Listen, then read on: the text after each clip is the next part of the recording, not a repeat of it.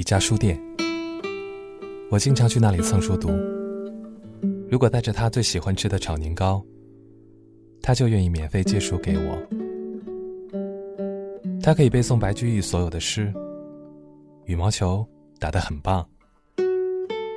但不知为什么，他的书店忽然停业了。你有没有见过他呢？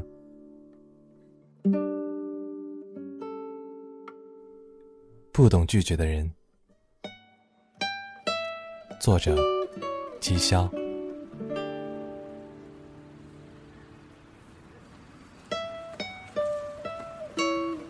大成是我见过最不会拒绝别人的人。我认识他的时候，他手里还有一家书店。那时我刚毕业，没事就去他那儿蹭书看。但无论待多久。他都不会介意，甚至没看完的书问他借，只要保证不弄脏，他都一概同意。时间久了，我渐渐知道他其实不是书店的老板。书店是个女人开的，每逢周末，他都会来书店找大成。他开着一辆白色的奔驰车。穿着打扮很阔气。一开始我以为她是大成的女人。后来有次，她带着小孩来，叫大成哥哥，我才知道她已经结婚了。大成只是他的情人。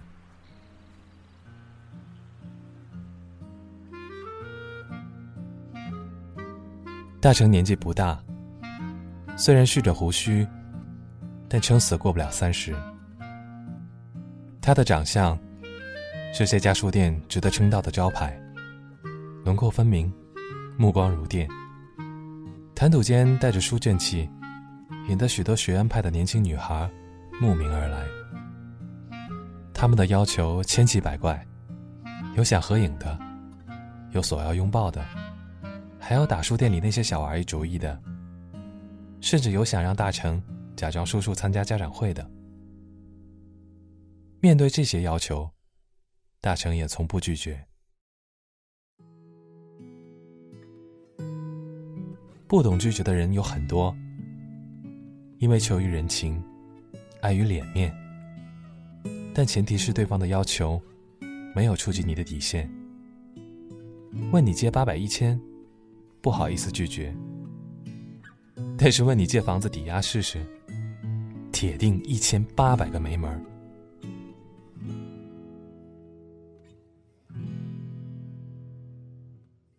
至于大成的底线，我至今没摸到过。有次，一位顾客赖着书店蹭书到打烊还不肯走，大成困得不行，就跟他打了个招呼，然后自己上楼睡觉去了。谁知半夜他忽然被人推醒。说楼下太冷，问他有没有被子。大成迷迷糊糊的说没有，结果对方竟然扯过了他被子的另一头睡了过去。第二天醒来，大成才知道那位顾客是外地人，钱包被偷了无处可去，于是跑到了书店借宿。临走前，还问大成借钱，说是江湖救急。在现代社会，这种鬼话也有人信。那个人，就是大成。除了那个女人之外，大成的感情生活一片空白。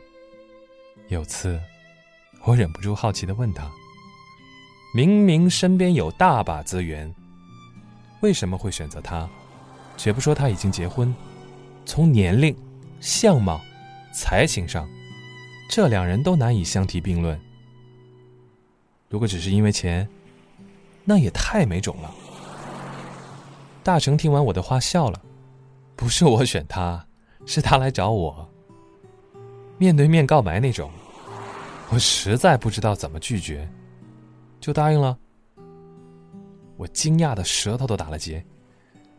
你，你怎么可能没姑娘跟你表白？他说有啊，但都是写张纸条夹在书款里。或者画在书店的签到册上，只要不动声色，很容易就躲过去了。只有他约了我，郑重的说想要在一起。所以你都不考虑对方是啥情况就答应了？我的三观彻底被颠覆，激动的喊了出来。大成摇摇头，一开始也觉得不自在，想反悔，但后来发现，他其实就是想找个安慰。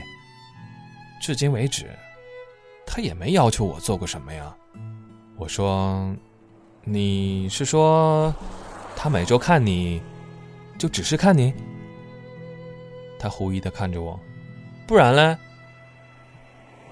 我，我呆住了。这世上成天有人把生活当做选择题，前进后退，左右为难。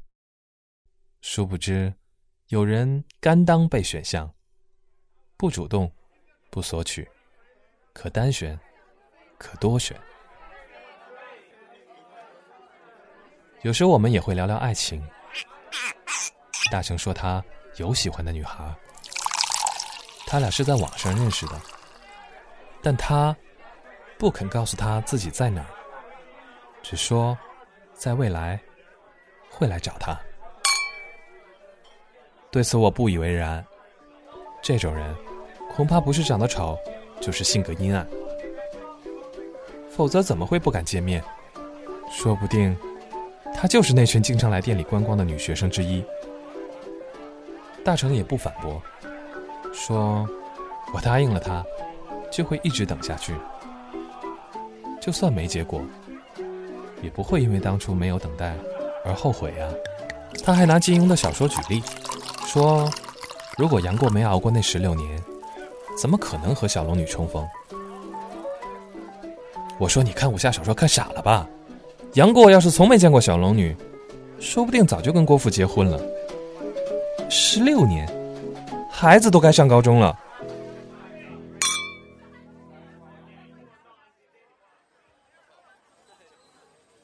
不久后，我找到了工作，步入了忙碌之中。去书店的次数也越来越少。有天，大成给我打电话，问我要不要搬点书回去。不要钱。一问才知道，他的书店要关张了。我赶过去，他已经把书店盘给了一家开饭馆的河南人。书店里的几千本书，装箱卖给了一个旧书贩。见到我，他指了指角落里的纸箱，说：“我给你留了一箱。”那天，我算是知道书中自有黄金屋。高峰期打不到车，两个大男人搬一箱只有几十册的书，累得跟狗一样。饭桌上，我问清楚了怎么回事。原来，女人的丈夫得知她有外遇，一直跟踪她到书店。本想捉奸成双，结果冲进来却发现两个人相敬如宾，正在喝茶聊天。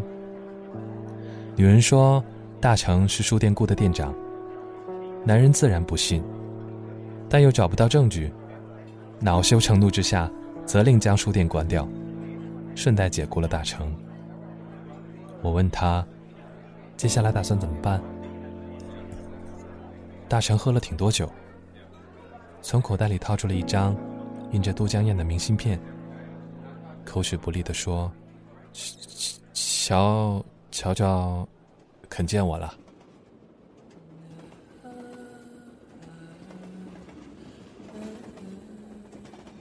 大成就这样走了，一去就是好几年。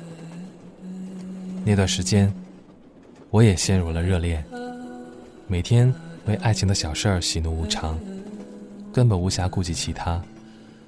偶尔空闲时，我会想起大成，不知道他现在身在何处，有没有寻找到那个叫乔乔的女孩，还是……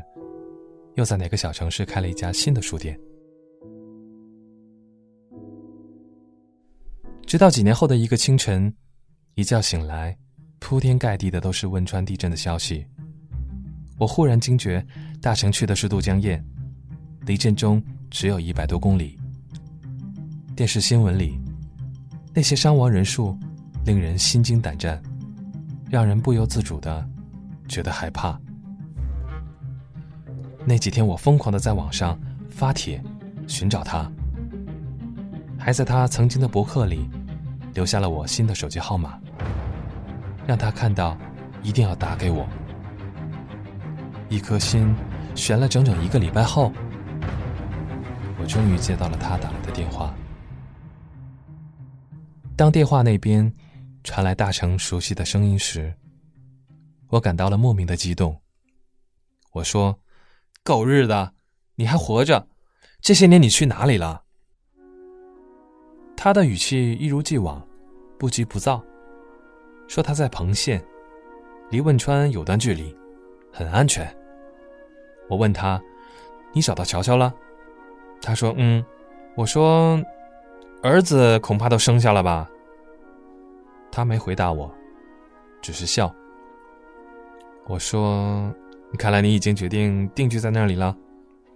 他说：“没有，明年，明年我一定回北京。”再后来，有一次我看到他上传了一张结婚证的照片，我以为他就是这样在那个遥远的小城市结婚了。这应该是一个浪子的归宿了吧？我想，大成说的回北京，也许。只是携家带口的一次观光旅游，没想到的是，第二年夏天，大成真的回来了。更令我和我的小伙伴惊呆的是，跟他站在一起的还有一个看上去不到二十岁的女孩，她竟然就是大成这些年口口声声提及的乔乔。慢慢的。我开始从大成口中拼凑出他这些年的故事。当年大成单枪匹马坐火车杀到了都江堰，本打算上演一场浪漫的久别重逢，结果到了那儿，他才惊讶的发现，接站的竟然是一个十四五岁的小女孩。她就是乔乔，在火车上。大成也不是没想过暗黑版的相逢，可那些见光死、诈骗集团等幻想，在此时此刻，通通拜倒了在眼前稚嫩的女孩脚下。用他的话说，当时只觉得浑身发凉，怎么都没办法迈出脚步，并在很长一段时间内，一想到自己曾没日没夜的跟一个小孩子示爱。就觉得自己禽兽不如，再也不会爱了。乔乔的家庭条件不好，父亲患病卧床不起，母亲靠微薄的薪水养活着三口之家。对于大成的到来，他们并没有表现出过多的意外。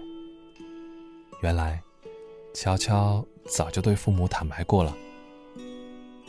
就这样，大成莫名其妙的。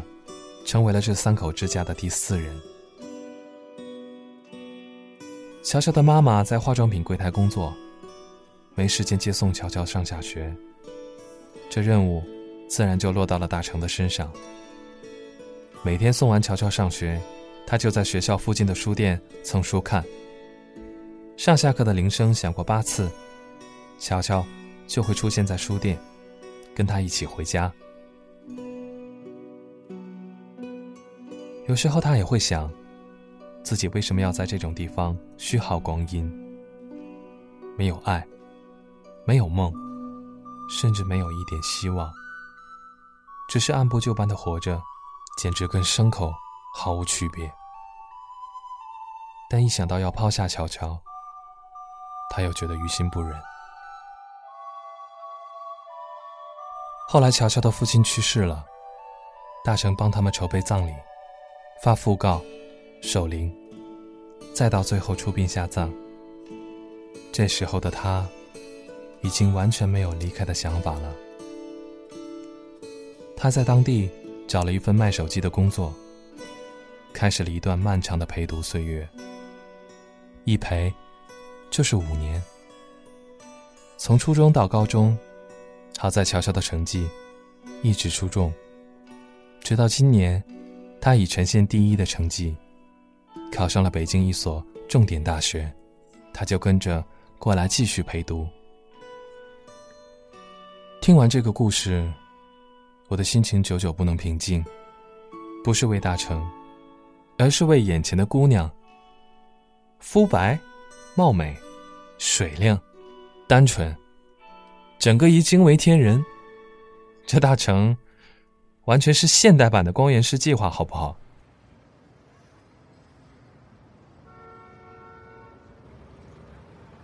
大成在北京安顿了下来，我陪着他，带乔乔去学校办手续、交学费、搬行李、选宿舍，看着他满头大汗的。告诫乔乔十个必须，九个不准时的神情，我忍不住觉得有些好笑，就好像他是个唠叨的父亲，而乔乔是他调皮的女儿一样。然而，他们的生活并不像所有人幻想的那样，大叔和萝莉幸福的生活在一起了。乔乔的性格与他的长相南辕北辙，或许。从小背负了太多家庭的希望，他的个性特别要强。读书时考试回回都要争第一，拿着县里发的奖学金来北京。生活中他也不例外，绝不肯轻易向人低头。唯一能让他俯首称臣的，只有大成。或许在旁人眼中，大成还是那个不懂拒绝的大男孩。但在乔乔面前，他顿时会变作另一个人，眼神、语气、动作都有板有眼，两眼一瞪，不怒自威。说起大人的道理来，更是头头是道，杀得乔乔瞬间溃不成军。当然，这样的结果也不是必然的。据我的统计，他们之间的战绩胜负各半，这点数据。也不能说明谁面子更大，只能意味着他们经常吵架。一开始在我家吵，在电话里吵，后来在学校吵，在大街上吵。每次吵架时，大成的脸都是歪的，被乔乔给气的。但每次吵完，大成又会贱了吧唧的追过去给乔乔道歉。有次乔乔看中了一件大衣。大成觉得贵没买，两人就在商场大吵了一架。大成气得跑出半条街，我追过去，只见他在街头抚摸着胸口，自言自语：“嗨，跟孩子置什么气呢？”说完，他又转身往回走。我忽然意识到，相处了这么多年，大成已经把乔乔当做女儿般的存在。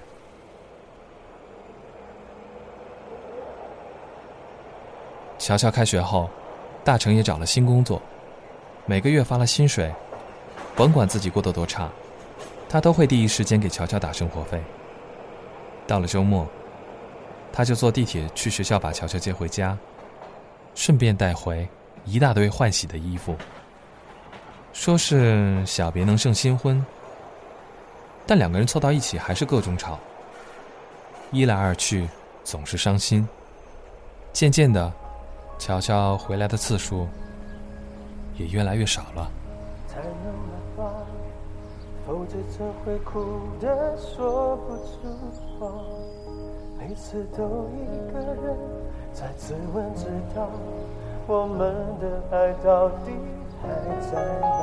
有一天，大成去学校看完乔乔后，回家倒头就睡。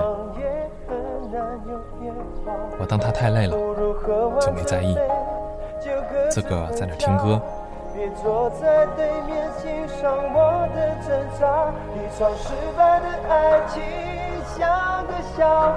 过了一会儿，他忽然从房间冲出来跟我说：“哎，哥，你能不能别一直放情歌？”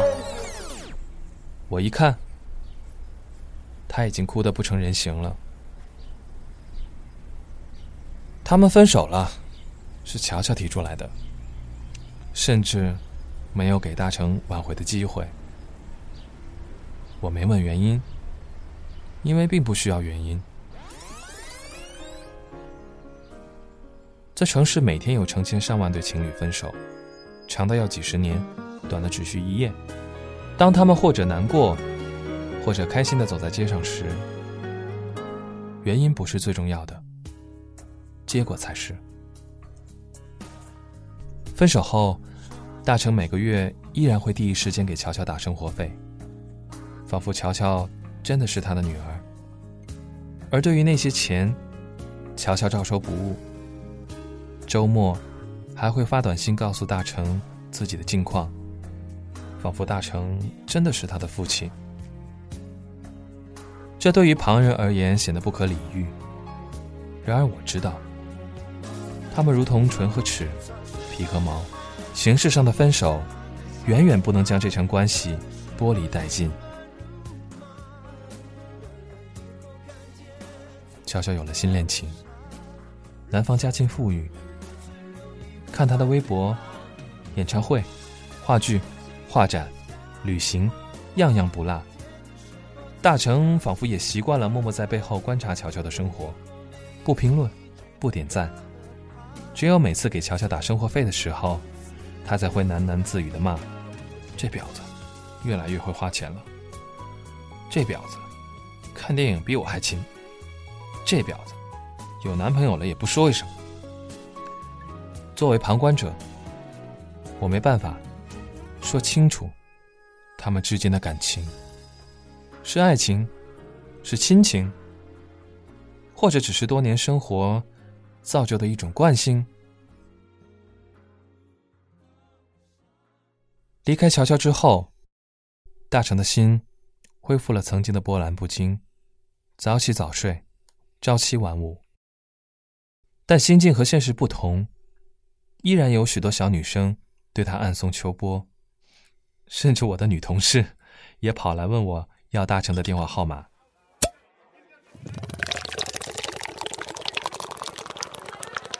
有次公司聚餐，我经不起他们撺掇，死拉硬拽带了大成去。席间有个女孩对大成尤其殷勤，添茶加菜无不抢先，加上众人的起哄。搞得大成面红耳赤。最后，在大家的撺掇下，女孩鼓起勇气说：“大成，请做我男朋友吧。”全场瞬间安静下来，大成愣住了，停顿了很久。就在我以为他又要像从前那样，因为不好意思拒绝而答应对方时，他忽然很有礼貌的说。嗯，我有女朋友了，对不起啊。说完，他竟然还向女孩鞠了一躬，简直太专业了。那天，大成喝了很多酒，喝到最后，桌底下的酒瓶已经摆满，连脚都没地方搁了。整个饭店里只剩我们俩。我说：“哎，要不别喝了，别喝了。”他说：“嗯，对不起，我有女朋友了。”我说：“哎，你醉了。”他重复：“我有女朋友了。”我说：“是是是，你有女朋友，哎，咱们先回家吧。”他说：“我有什么女朋友？我女朋友跟跟狗跑了。”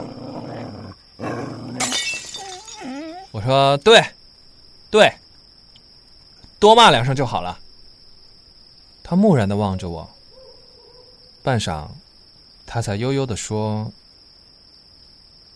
其实我应该明白，这么多个日夜的分离，我们早已是换了人间，不在一个国度了。”我看着他的表情，旁观他的生活。不知不觉间，已经站到了他交际圈的最边缘。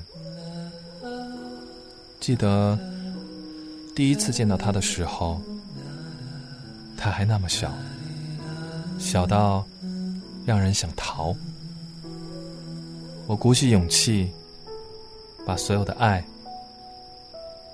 变成养料，摸索着，去学会如何对他负责。但事到如今，仿佛时光倒转，却始终是学不会如何像男朋友那般爱一个人了。你却不敢了呢？我还以为我们能不同于别人，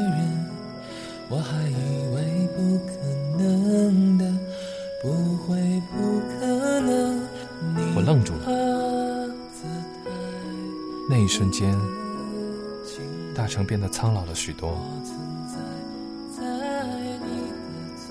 最后。他扯起嗓子对天空大喊：“韩城，你这个大呆子！”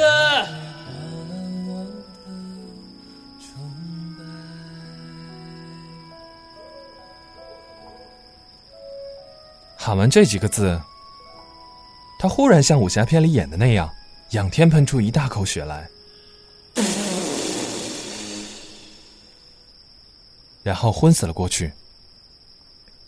我傻眼了，赶紧掏出手机打幺二零，连背带扛的把他送到医院。值班的大夫一看，说是胃穿孔没跑，需要立即进行急诊手术。在手术室门外等待的间隙，我想了想，又打电话给乔乔。乔乔听我说半天都不说话，我急了，对着手机大吼。大成都快挂了，你有良心，赶紧给老子来医院！乔乔说：“现在已经没地铁了。”我说：“打的。”乔乔又说：“我不认路。”我说：“三零幺医院。”算了，你上车打给我，我跟司机说。最后乔乔说：“宿舍大门锁了。”我气得想揍人。陈乔乔，你少废话，你不想来就直说，我就没见过你这种货。要钱的时候你把人当爹看，人躺进手术室你就他妈的给我装路人。大成喝挂了之前说的太对了，他他妈就是个大呆子，不然怎么能喜欢你这个白眼狼？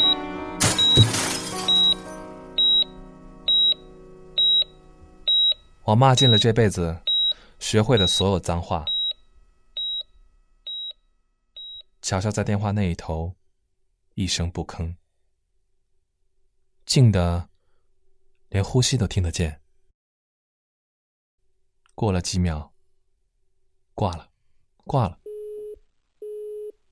微博上说的一点没错，前任都他妈的是极品。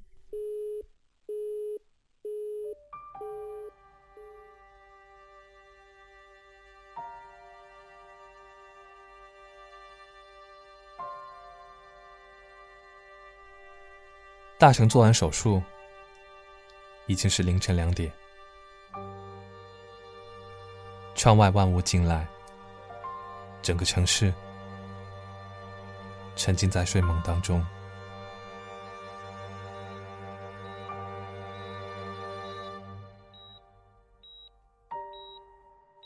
我正靠在椅子上打个盹儿，忽然听到门外一声轻响。我打开门，是乔乔。没等我开口，他就直奔大城而去。不是做完手术了吗？怎么还昏迷着？我说，可能喝太多了，过会儿就差不多会醒了。他浑身是汗，睡裙上沾满泥土，胳膊上还有新伤，显然是经历了不少困难才到这儿的。看着他，我忽然觉得很愧疚。原来他是在乎大成的。我小声道歉。嗯。刚才电话里，嗯，对不起啊。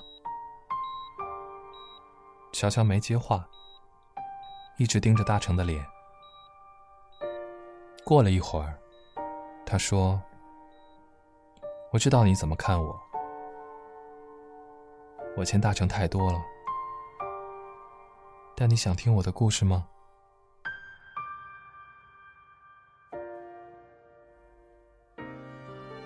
有故事听，我自然不会放过。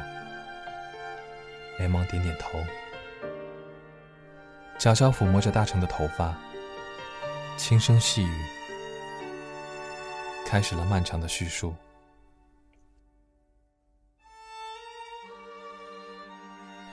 我十二岁就喜欢上了大成，但那时我太小了，所以跟他说，未来一定会去找他，做他的女朋友。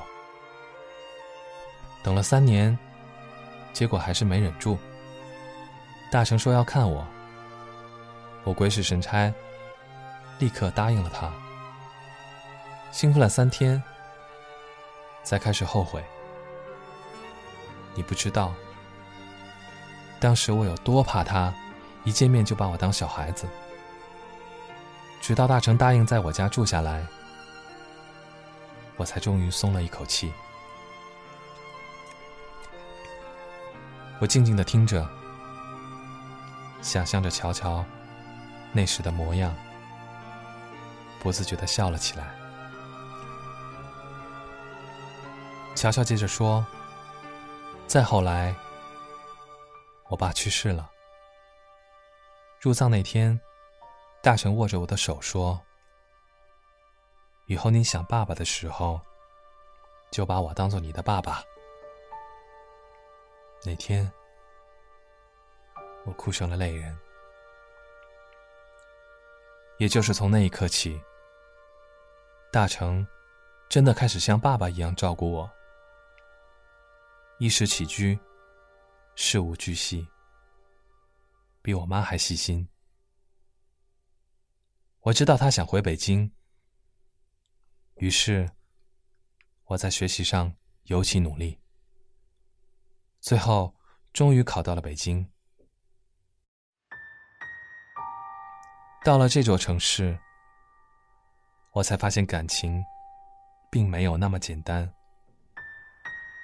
我们在一起生活了六年，从我十五岁到二十一岁，我每一刻的改变都被大成看在眼里，在他面前。我永远是个无理取闹的孩子，在这份感情里，平衡早已经被打破。他扮演的早已不再是我的爱人，而是我的爸爸。人就是有贱根吧，就像每次争吵到最后，他都会像长辈一样宽恕我。别的女孩，大概巴不得要的就是这种结果，但每次，我都会有种深深的亏欠感。我始终欠着她，这种感受，在我心里越积越重，拖得越久，我越没办法坦然的面对他。你大概不会想象到，明明是情侣，却可以严令禁止对方喝酒、熬夜，去个街边摊，玩次冒险游戏吧。但这就是大成，明明是我的男朋友，却一定要像父亲一样管教着我。其实我多想跟他说，我已经长得足够大了，我不想你做我的爸爸。你能不能像最普通的男朋友那样，跟我一起受伤，一起大吵，一起无知的快乐着啊？乔乔说到这里，已经是满脸泪水了。我望着他微微颤抖的身躯，不知该说什么。过了会儿，他终于平静下来，拿出一个厚厚的信封递给我。这个，你帮我交给他吧。以后，我再也不会欠他的了。我打开信封，里面装了厚厚的一沓钱，大概有几万块。我惊讶道：“你都没有工作，这些钱是哪儿来的？你那个男朋友给的？”乔乔笑了：“狗屁男朋友，那只是我同学。我求他帮忙做挡箭牌而已。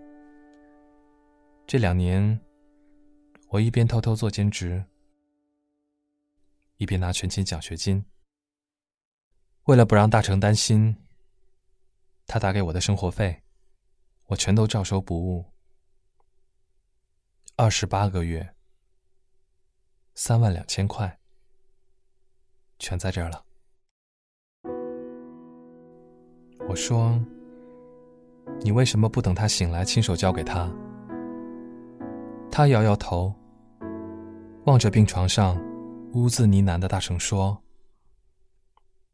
有一些感情。”你不会了解，但下次见面的时候，我想，我们可以像平常人那样，喝杯酒，聊聊天了。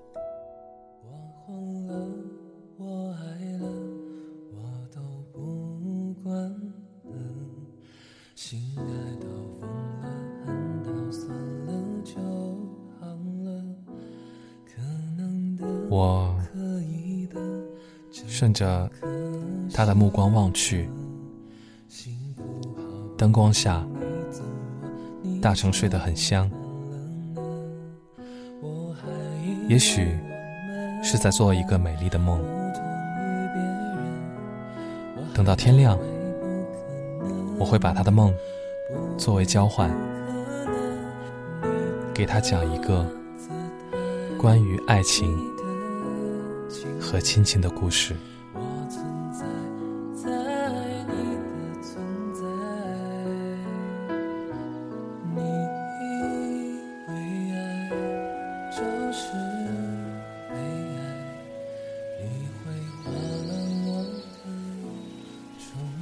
不懂拒绝的人，感谢你的收听。